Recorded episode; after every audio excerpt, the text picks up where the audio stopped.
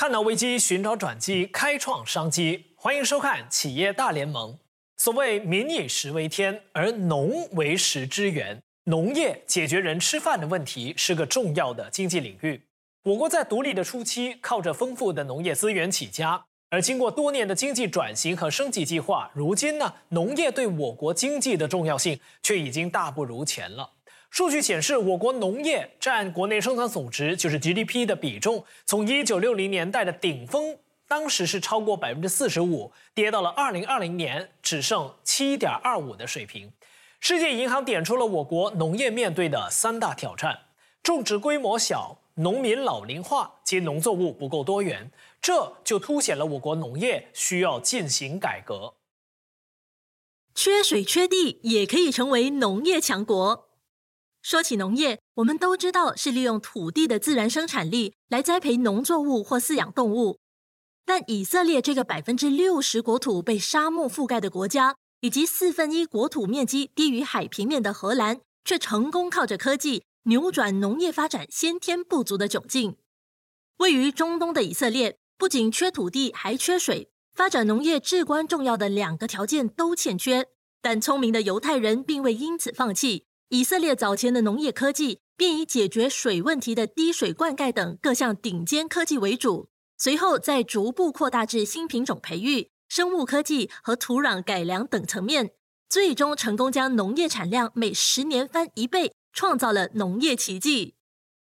和以色列一样，荷兰的耕地面积也不大。荷兰透过高科技创新，积极研究无土栽培技术。几乎百分之九十以上的农业园区都采用无土栽培技术，再加上不断提升的温室技术，让这个土地贫瘠的国家创造了全球百分之九至十的农业产值，成为仅次美国的全球第二大农业出口国。以色列和荷兰科技发展农业的成功经验，绝对值得农业发展陷入困境的我国作为借鉴。是不是非常有趣呢？而这一集呢，我们有两位嘉宾将会透过视讯的方式来参与我们的录影。我们请来了致力于有机种植的诚心有机执行董事戴成玉戴总，欢迎你。大家好。再来就是把科技带给农民的 GoTani 联合创办人郭文杰博士，Doctor Cool，你好。你好。另外有两位年轻的企业家，我们有城市农夫 City Farm Malaysia 的联合创办人郭廷成 Jaden，欢迎你。大家好，主持人好。再来就是 OPA 哈密瓜的创办人洪锦林 Tokyo，欢迎大家好，各位。世界银行的报告就说啊，马来西亚的农业在二零二一到二零一六年的产量呢增长了近百分之五，这是不错的。因为呢，二零零七到二零一一年呢，我们是负增长零点零一，可是呢，增长动力却主要是依靠人力、靠劳工，资本创造的增幅呢，只是劳工的百分之四十左右。所以我们的农业啊，说到底是高度依赖劳动力。那当人不能工作的时候怎么办？就糟糕了。例如一场疫情一来，加剧了农业的缺工潮，油棕业缺少了三万七千多人，可能拉低产量百分之二十五。那该怎么办呢？所以今天我们第一道启动战略的题目就是：科技能解决农业劳工短缺吗？启动战略，Yes or No？请选择。好，两位的答案都是 yes。那我就来问一问了，两位不管是种哈密瓜的，或者是协助农夫呃建立农场的，两位都觉得科技是可以解决劳工短缺的问题的。OK，首先呃，科技能够帮到在很多工作上面能够更有效的去达成，这个是一定的。尤其在城市农场这一部分，很多人都会把它呃名为 high tech farm。就是我们呃基于很多的这个科技的元素，来让我们得到很多的这个数据啊，so that at the end of the day 我们就省于很多工作，在于 monitoring，呃，在于 human error 也能够被减少，所以很多时候我们也叫做一个 low maintenance farm 就是城市农农场的另外一个名称。明白。那 Tokyo，从你看来，这个科技哈，其实已经在全世界哈，很多国家都在使用科技了。因为你不是你不跟足这个社会就使用科技呢，你还用以前的方法，就是依赖这个工人呢，你永远你就是你要扩展你的事业，你会很难，因为工人永远都是进出进出，就算你找到一个再怎样好的功能，它有一天它也是会走。所以我们还是需要以以科技来协协助我们的农业，会是一个很好的 future 的很好的未来。两位老板都不约而同的觉得呢，有时候人的那个可掌握性哦，不如科技来的那么稳定。对不对？我相信这一点呢，我们线上的两位嘉宾也会非常认同的。包括把科技带给农民的 GoTani 创办人 Dr. Cool，你来说一下。其实科技能解决的问题，包括了人力方面或者人力以外的问题，你能不能都大略说一下？这里我们是 GoTani，就是在搞这个科技及创新的。科技的这一方面呢，可能我们可以有一些。自动化的生产的流程，很多的这种啊效率的问题，还有那个品质管理的问题呢，都能够啊比较有效的去执行。然后如果说到科技哪一方面可以应用在农业呢？大体上第一个就是无人机，比如说它是拿来做侦测的啊，比如它也拿来做施肥用的，或者是灌溉用的。如果是那个农作物的面积很大的话呢？啊，用这种无人机的施肥呢，可能它的效率方面是会比用人手灌溉是比较有经济啊。另外一方面就是自动化的去做这个施肥和灌溉啊，这这种的自动化系统呢，啊，能够通过这个远程的去控制，还有通过这个数据大数据的去分析，然后去得到那个很高的这一种经济效应。Doctor Cool，你能不能再详细讲一下，如果我们用无人机来取代施肥，它的成本上，你能不能做一个大概的比较，能够省多少？这个就看它的农作物是什么啊。打个比方说，比如我们是种啊稻田，如果你用啊。人工去施肥嘛，可能你要请一亩地，你请一个工人去做这个施肥，可能他需要的时间是一小时啊。然后可是无人机可能它在二十分钟，它就可以达成这个效效益了。然后当然无人机现在的价钱方面呢，可能啊有些还是相对的比较啊贵的。比如说一一架无人机施肥用的无人机，可能是马币大概四万到五万。可是，如果我们看长远的效益来说呢，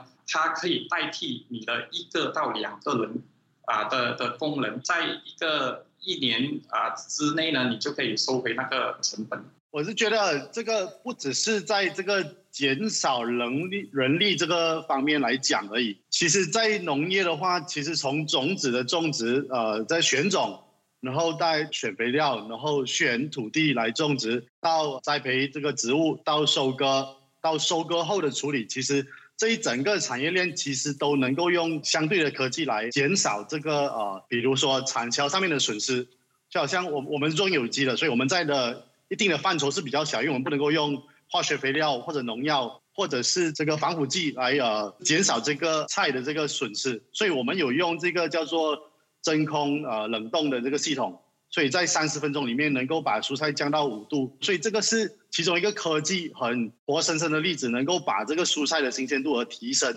所以另外的话，我觉得很多时候做农业的话需要这个资讯，尤其是我们现在能够做到整个的产销履历，就是说我们的农夫在农场种菜的时候，他们是有做功课的，他们知道他们放什么肥，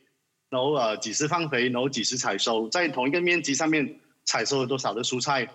然后我们的那个超市这里呃销售的管道，我们也知道哪个农夫种的菜是不能够卖出去的，或者是很容易坏的。所以我们把这两两方面的资讯结合了以后，我们可以告诉农夫，其实有一些菜你们可以少种，有一些菜你可以多种。所以这个也是一个很清楚的呃资讯化的一个例子。我我可能换另外一个方面哈，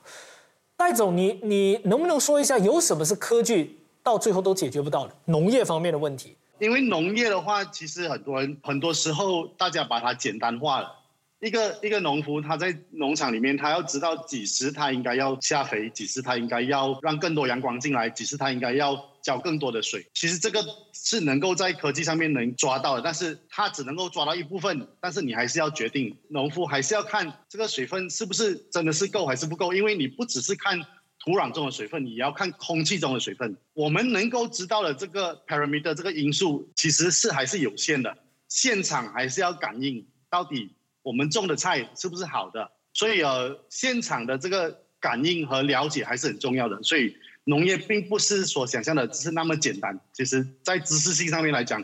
比很多的科技业都还需求还来得高。嗯，明白。Tokyo 能不能跟大家说一下，您现在有在用这的科技方面的一些一些比较前卫的技术？以前的人都是用靠人工去施肥呀，是什么？现在我们用的这些 solar bird 的，就是融化的水溶性的，就控制那个肥的质量，就是一棵树大概吃多少，我们就知道一分钟它给予多少的肥给那棵树吃。这些已经不需要再用用工人，或者是我们可以连接 app，或者是施肥，不需要一直啊，哎，工人怕工人忘记施肥，可以用那个 app 来控制施肥、浇水、降温度，这些我们都已经有在用这的。做农业最重要的一点就是说，你设备是要先对，你不要再去为了那些不应该的问题，比如说你用一些不准的或者什么的，你哎呀是啊，我每天起来这个树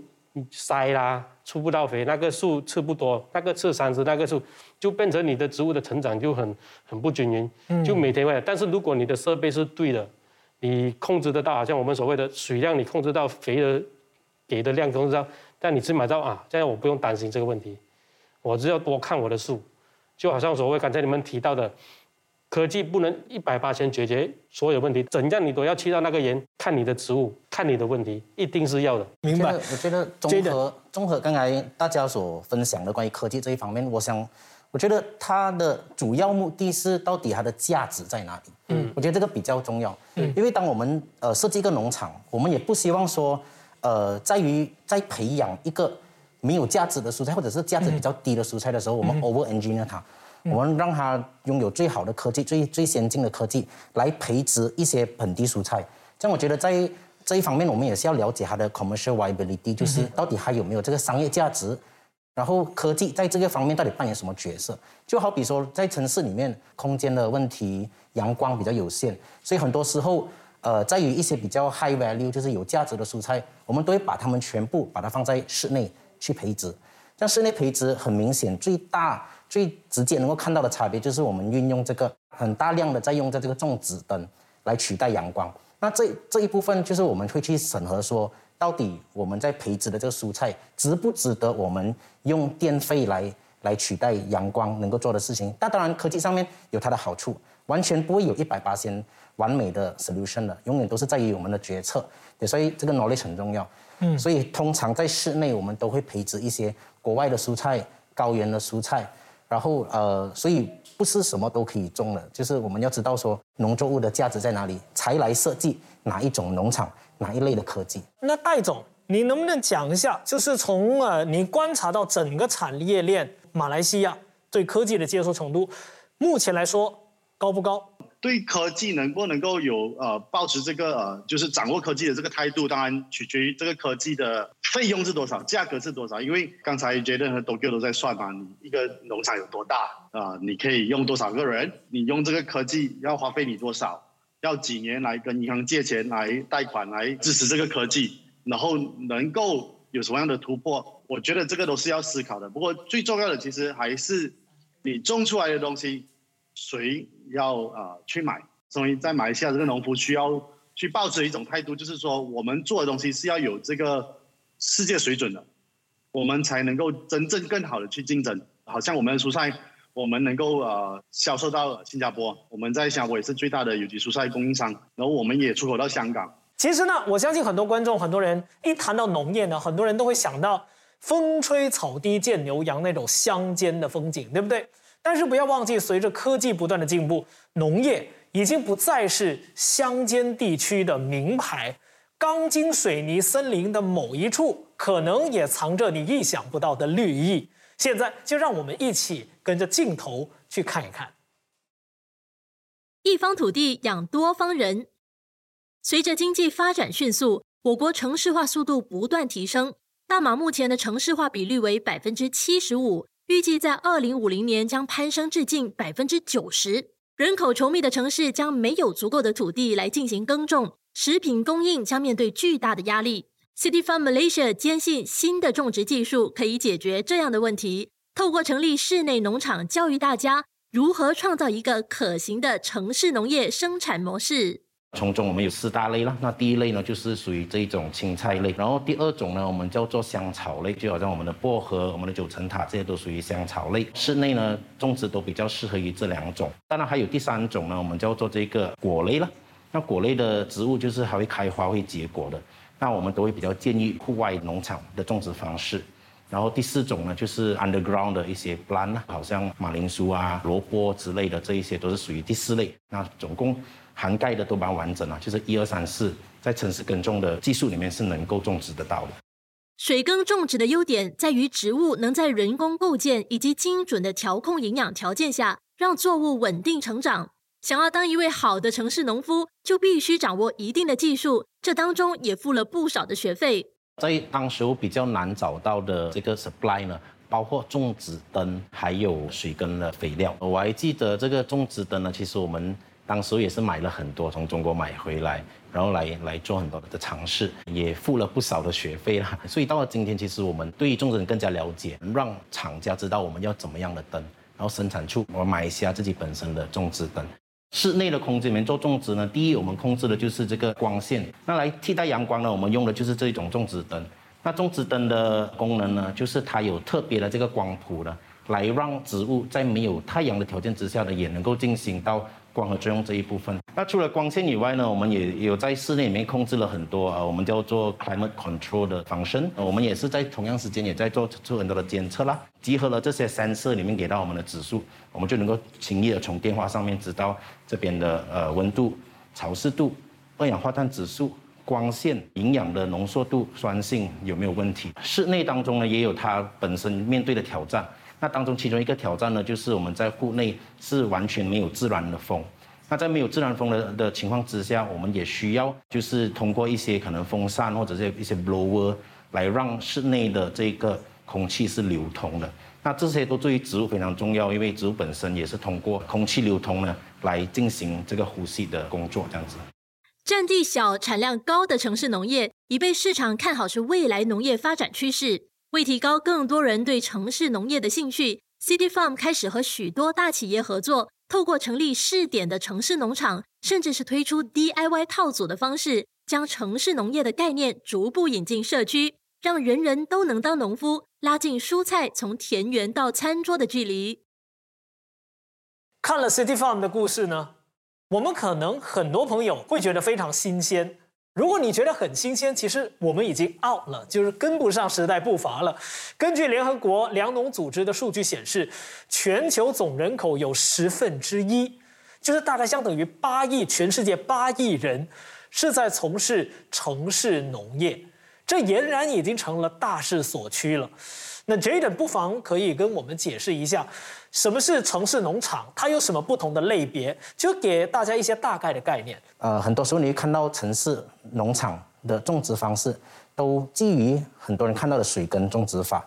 跟这个呃 soilless planting 啦，就是不会再用于泥土，这样这样的情况呢，就比较适合城市里面的的环境。在这样的情况之下，我们就能够把我们的农场的规划设计成，可能是你们所看到的这个 vertical farming，在于最小的空间给到最多的 plant capacity，就是我们能够种的更多的蔬菜。所以对于科技的依赖也是一定是跑不掉的。既然刚刚我们提到了城市农业，其实其实在科技的帮助下确实大有可为。那我们能不能说这个城市农业是未来的大势所趋，就是农业的未来？Dr. Ku，你认同这一点吗？我是蛮认同这一点的，啊，因为你看我们这个全球啊，这个啊人口的分布，大概都是从乡下往这个城市去移的啊。以前啊六十八岁以上是在乡下，可是现在已经倒反，这城市化都是一个大趋势。在很多国家呢，他们已经开始有这个城市农业的计划，而且很多国家的这个政府呢，他们都有这个奖励。啊，给城市里面去发展这个啊农业的计划。Tokyo，因为我知道你们的这个哈密瓜农场虽然不是在城市里头，但是你要说离城市太远也不会很远，对吧？其实当初你选择你们现在经营的这个地点，嗯嗯，当初的考量首要想到的是什么？为什么一想到就说是现在伊州这个地点？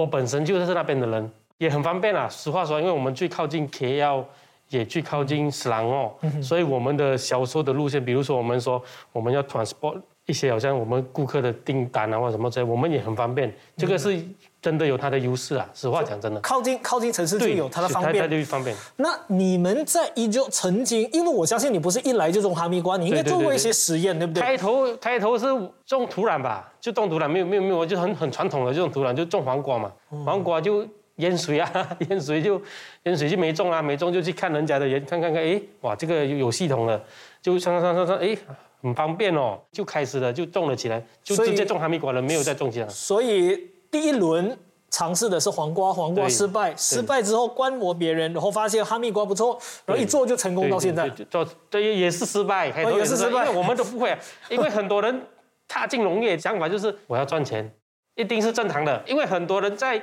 电视机啊，我说电视机的啦，年轻人或者什么都好啊，全部都已经把农业看到好像是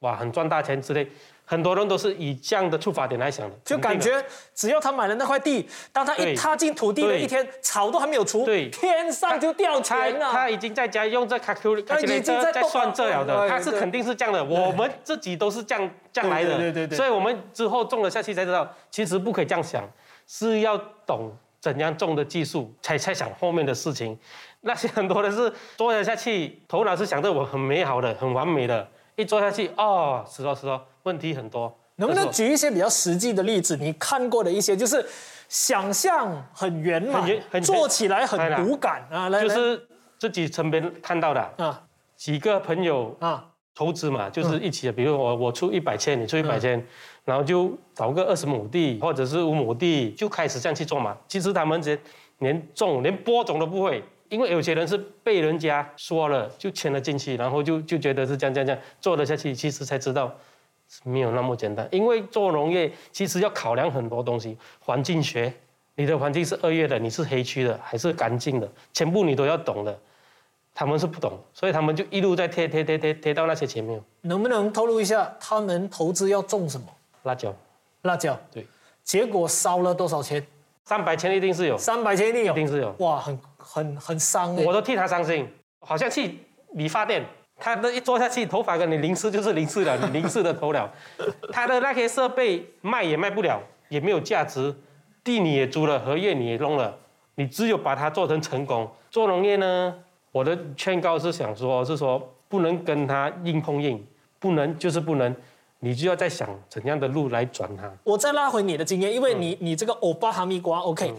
你自己你说一开始也是不成功，不成功，那个时候不成功主要是犯了什么错误？啊，犯很多错误啊，我什么都不会，我是听人家讲哦，你讲这样我就做这样罢了嘛，然后讲讲讲，后面就觉得好像不是这么简单哦，就开始就是很脸皮厚，就到处乱问人啊，也是想过放弃啊，真的想过放弃啊，因为想说，哎，真难搞这个行业，但想想一下看看自己的东西，又不没有价值，没有办法，就一直问问问，半半学半做，半学半做，我大概用一年的时间，就慢慢的、慢慢的做到知道了，懂得去看植物了，它的它的缺乏什么营养，缺乏什么 fertilizer，什么药水，什么控制之类，因为我听说你们种出来的是什么一树一果这样一，树一果。对，其实很多人也是这样做，因为他们是说把最好的营养集中在那里果，集中在那里果，所以你的果的的质量和那个 quality 你就会达到很理想，顾客知道就会很很喜爱，就是这样的原理咯。我们是种 fertigation 嘛，我们的就是直立式嘛，就是这样这样的，我们已经节省了很多空间。空间。对对，我们用科技的东西，我们就是要玩，一定要有它的产量啊，它的优势啊，一定要有，你才会要去用这种东西嘛。嗯，如果你你用的东西还跟土壤是一样的，这样其实是没有就提升到什么。就就没意思了。对对对对，城市农业是大势所趋，但是我知道戴总你的看法可能会有一些不一样。你认为这一个城市农业，它会是一阵风吹过就算了嘞，还是真的它会是未来大势所趋，越来越茁壮成长？眼光特别尖，就知道我有一点来 来，你说你说，刚才你眉头挑了一下，呃我发现到，哎呀，不一定会呃呃，我觉得这个一半一半吧。城市化是城市化，但是我觉得在农业上面还是要选最好条件能够种植蔬菜或者水果的地方来去进行种植才是真正的。因为整个的世界在发展，我们的运输、我们的冷藏、我们的呃采收后的这个技术，还有我们的资讯，就包括这个网络都已经到了。就好像刚才你最一开始放出这个 video 的时候，在以色列为什么他们农业做的特别好？虽然它没有水，它水不够，但是它的病害特别少，在沙漠里面，而且白天和呃夜晚的温差特别大的时候，就好像呃 Tokyo 你在种蜜瓜的时候，你知道，当这个温差特别大的时候，你的蜜瓜就特别甜。糖分糖分守住嘛。所以呃，这个是我们所要了解，就好像我们呃不只是种植蔬菜，我们也有进口蔬菜。所以我们跟我们的农夫讲，哎，你千万就不种这个呃甜菜根了，因为我们在马来西亚种的甜菜根它是很有土味的，所以小孩都不吃马来西亚种的甜菜根。但是这个甜菜根如果在澳洲种的话，它都是甜的，没有土味的。所以我觉得我们在这个城市化的情况的时候，我们还是要选。对的地方，明白。因为戴总他是搞有机农业，所以他从这个角度来看，要找对的地点、对的阳光、水、空气、土壤，比一切都来的重要。而且世界的距离也拉近了。但是杰登，我我知道，我本来就想问他，他自己都开始举手了。杰登，我问你一个问题啊。好。戴总讲的那些问题，包括这边种不够甜，那边种比较甜，呃，这边的温差大，那边的温差小。好，因为你搞城市农业，对。你很强调科技能够帮我们解决问题，这些什么种出来比较甜不甜的问题，温差的问题，什么是不是一切问题都能够透过科技解决掉？对，我们说刚刚呃，其实我不是不认同，我只是觉得这些问题都能够被处理掉。像我们今天比较鼓励不用于这个土壤来种植，我们叫 soilless planting，就是因为我们在水或者其他的 medium 上面是能够做出更好的控制，营养成分啊。含 nitrogen 多少？这我们都是能够知道这个数据，而到最后农作物出来是稳定的，味道都一致。我我其实是非常期待今天是可以跟啊啊我们的戴总啊，就是诚信这边做出这个交流，尤其是有机这两个字 啊，因为城市化呢，我们不会把有机跟城市农场放在同一本书上面。但我们个人本身认为呢，原因在于肥料，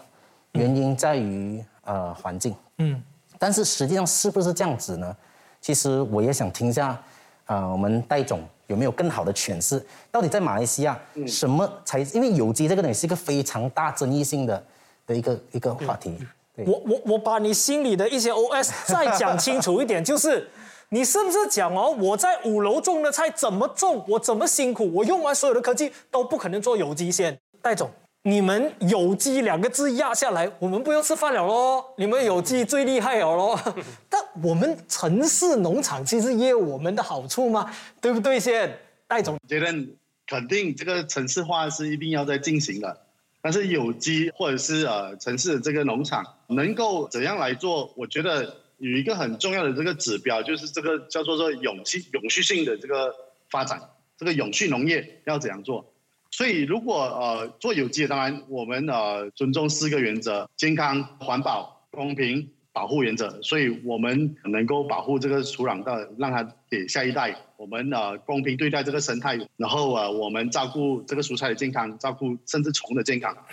所以城市农业怎样达到这个东西，其实也是可以的。如果你不呃用使用这个，就好像 urea 或者是这个 nitrate，你可以用动物性的一些发酵的这些堆肥。在美国，在英国，其实都有在呃做了，而且某个国家的这个有机认证现在刚开始呃认证这个城市农场的有机，你可以参考新加坡的啊。其实因为那时候我也在 committee 里面编写这个呃城市农场的有机认证，其实是有这个机会的，不是说呃不能够，但是我觉得很重要，不管是城市农场、有机农场，重点是消费者会选哪一个东西。各各有各的消费者，这是肯定的，因为呃，惯性农业、有机农业都有它的消费者。好像我知道的就是说，这个羽衣甘蓝这个 Kill，在城市农场里面种的 Kill 和种有机的完全不一样。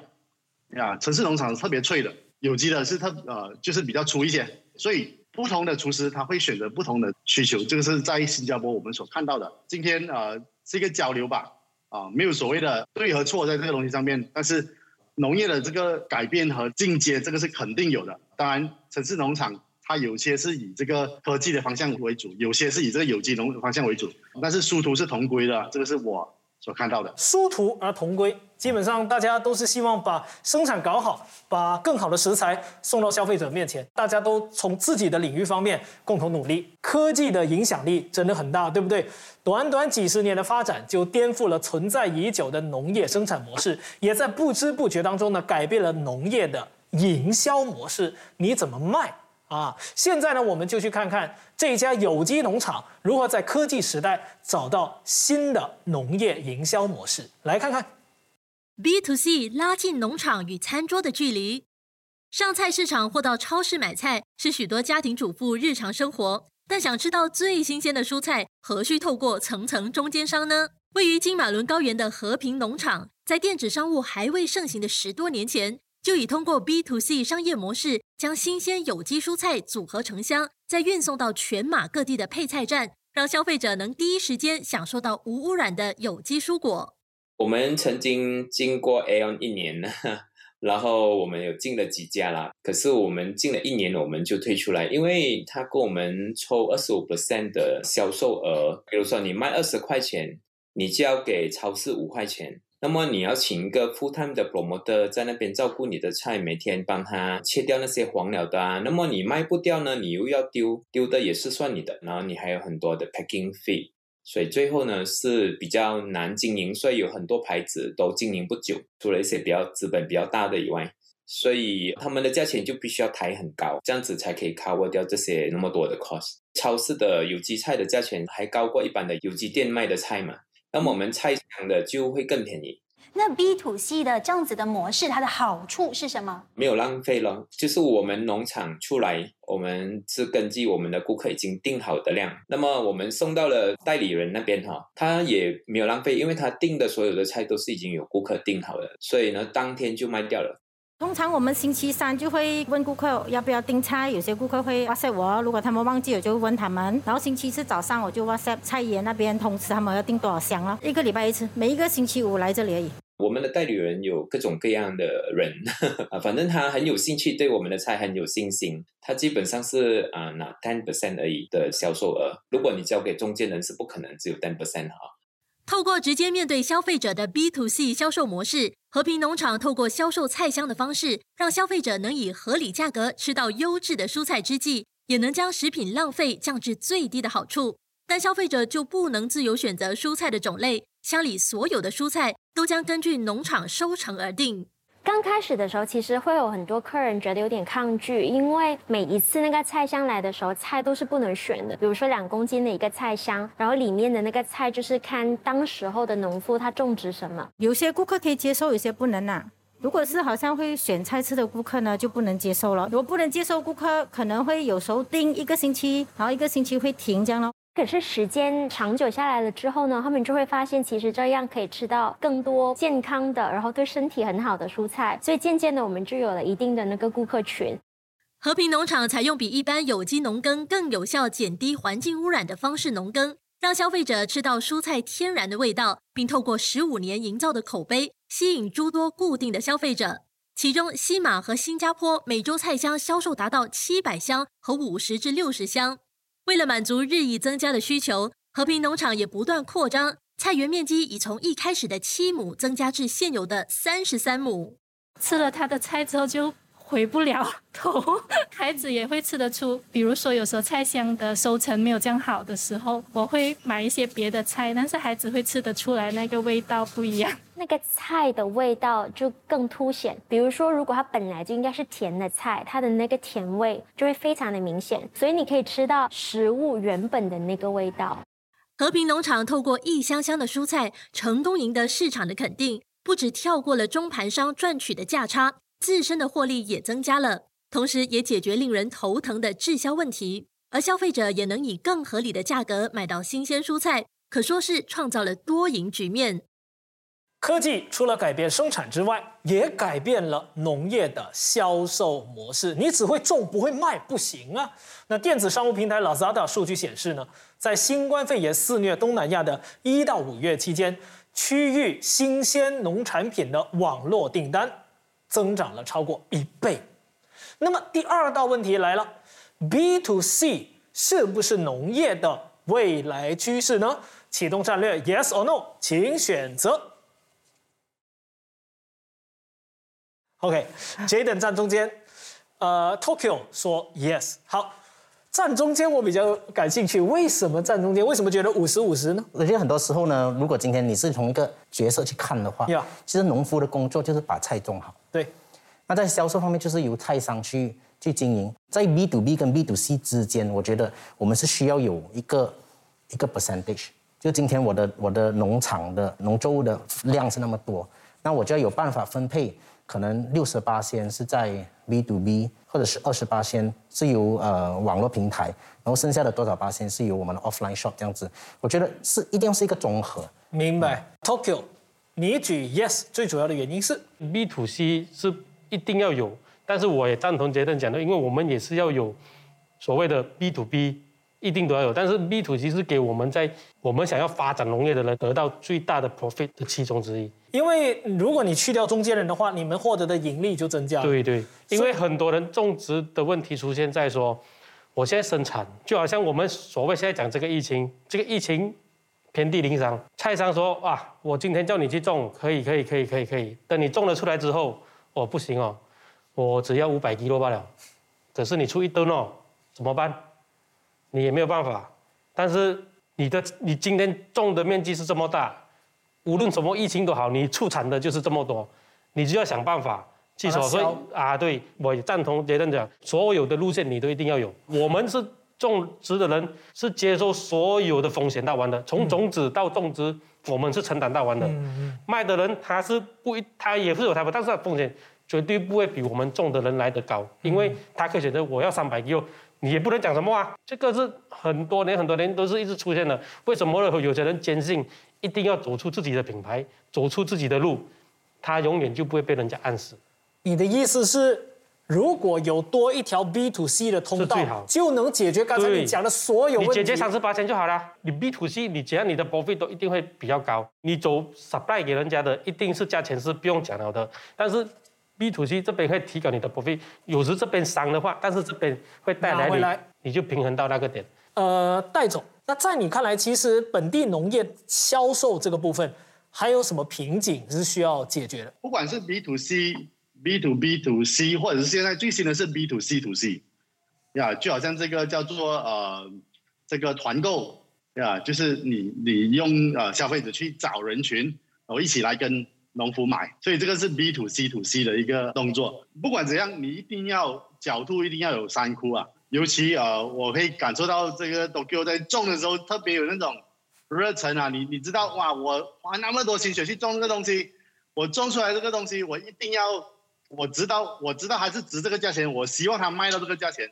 所以我就想办法一定要去卖。然后因为科技的关系，然后就让到你有办法，好像最简单的，你就在呃 Facebook 上面直播，然后你就直接在农场里面，你就是直接可以看你的瓜了，然后你就直接可以卖，然后他直接可以下单，他用银行卡付账，然后你收到钱，你马上送到他家。我觉得这个是肯定是有一点，但是像杰登刚才也是有讲到的，你可能那个只可以卖三十八千，剩下来的呢，你还是要想办法的去卖，因为陈星不只是有自己的私家农场，也有呃另外三十个呃有机农户跟我们做这个呃合约呃种植。我们的做法是一个呃比较是一个定价定量的收购，是我们已经跟他讲好了，你种这个菜